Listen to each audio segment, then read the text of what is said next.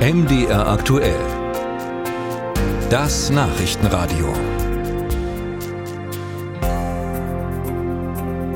Morgen ist bei der sächsischen CDU Landesparteitag angesagt in Chemnitz. Da wird ein neuer Vorsitzender gewählt. Wer es wird, ist aber nur so mittelspannend. Ministerpräsident Michael Kretschmer ist nämlich der einzige Kandidat.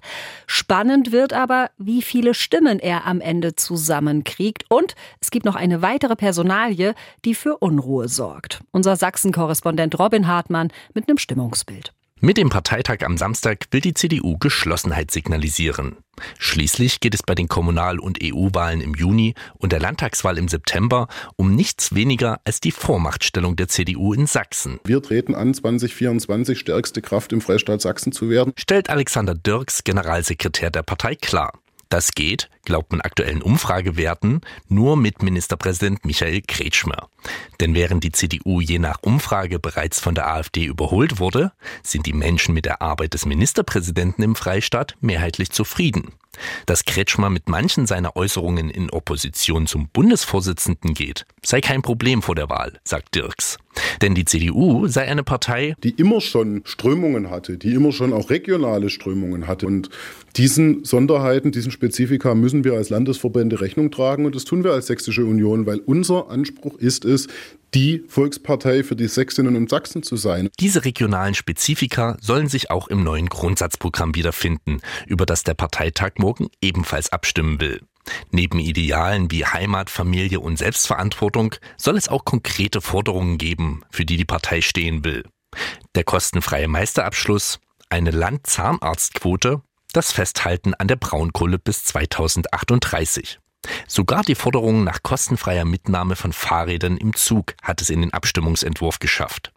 Am rechten Rand der Partei, der sich in den letzten Jahren nicht wahrgenommen gefühlt hat, zeigt man sich zufrieden. Sven Eppinger, Vorsitzender der konservativen Heimatunion. Und ganz besonders freut mich, dass es ein klares Bekenntnis zur Familie, ein klares Bekenntnis zur Heimat, zu Vaterland und Patriotismus in diesem Grundsatzprogramm gibt. Insofern bin ich optimistisch, was das zu Papier gebracht angeht. Allerdings müssen sich die Grundsätze auch in der Politik der CDU wiederfinden, so Eppinger. Kritisch blickt er auf die Wahl der stellvertretenden Vorsitzenden. Denn die Posten sollen von drei auf vier erweitert werden, um Parität zwischen Männern und Frauen zu schaffen. Für Eppinger eine Abkehr vom Leistungsprinzip. Die Bundestagsabgeordnete Christiane Schenderlein, die sich Chancen auf dem zusätzlichen Platz ausrechnet, hält dagegen. Ich habe ehrlicherweise festgestellt, dass es schon so viele hochqualifizierte Frauen gegeben haben, die sich zur Wahl gestellt haben und nicht gewählt worden sind. Die Realität ist eben, dass man dann doch öfters den kürzeren zieht. Und deshalb sagt mir auch meine Erfahrung, dass es am Ende die richtige Entscheidung gewesen ist. Schenderleins Bewerbung auf den Vizeposten sorgt allerdings für Zündstoff in der Partei. Denn während sie Rückendeckung vom Ministerpräsidenten für ihre Bewerbung erhalte, fühlen sich Teile der Basis bei der Nominierung von Kretschmer übergangen. So kündigte die Vorsitzende der Frauenunion, Landtagsabgeordnete Sandra Gockel an, ebenfalls für den Posten zu kandidieren.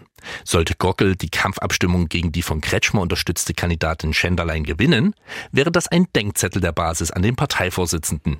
Ein knappes Jahr vor der Landtagswahl.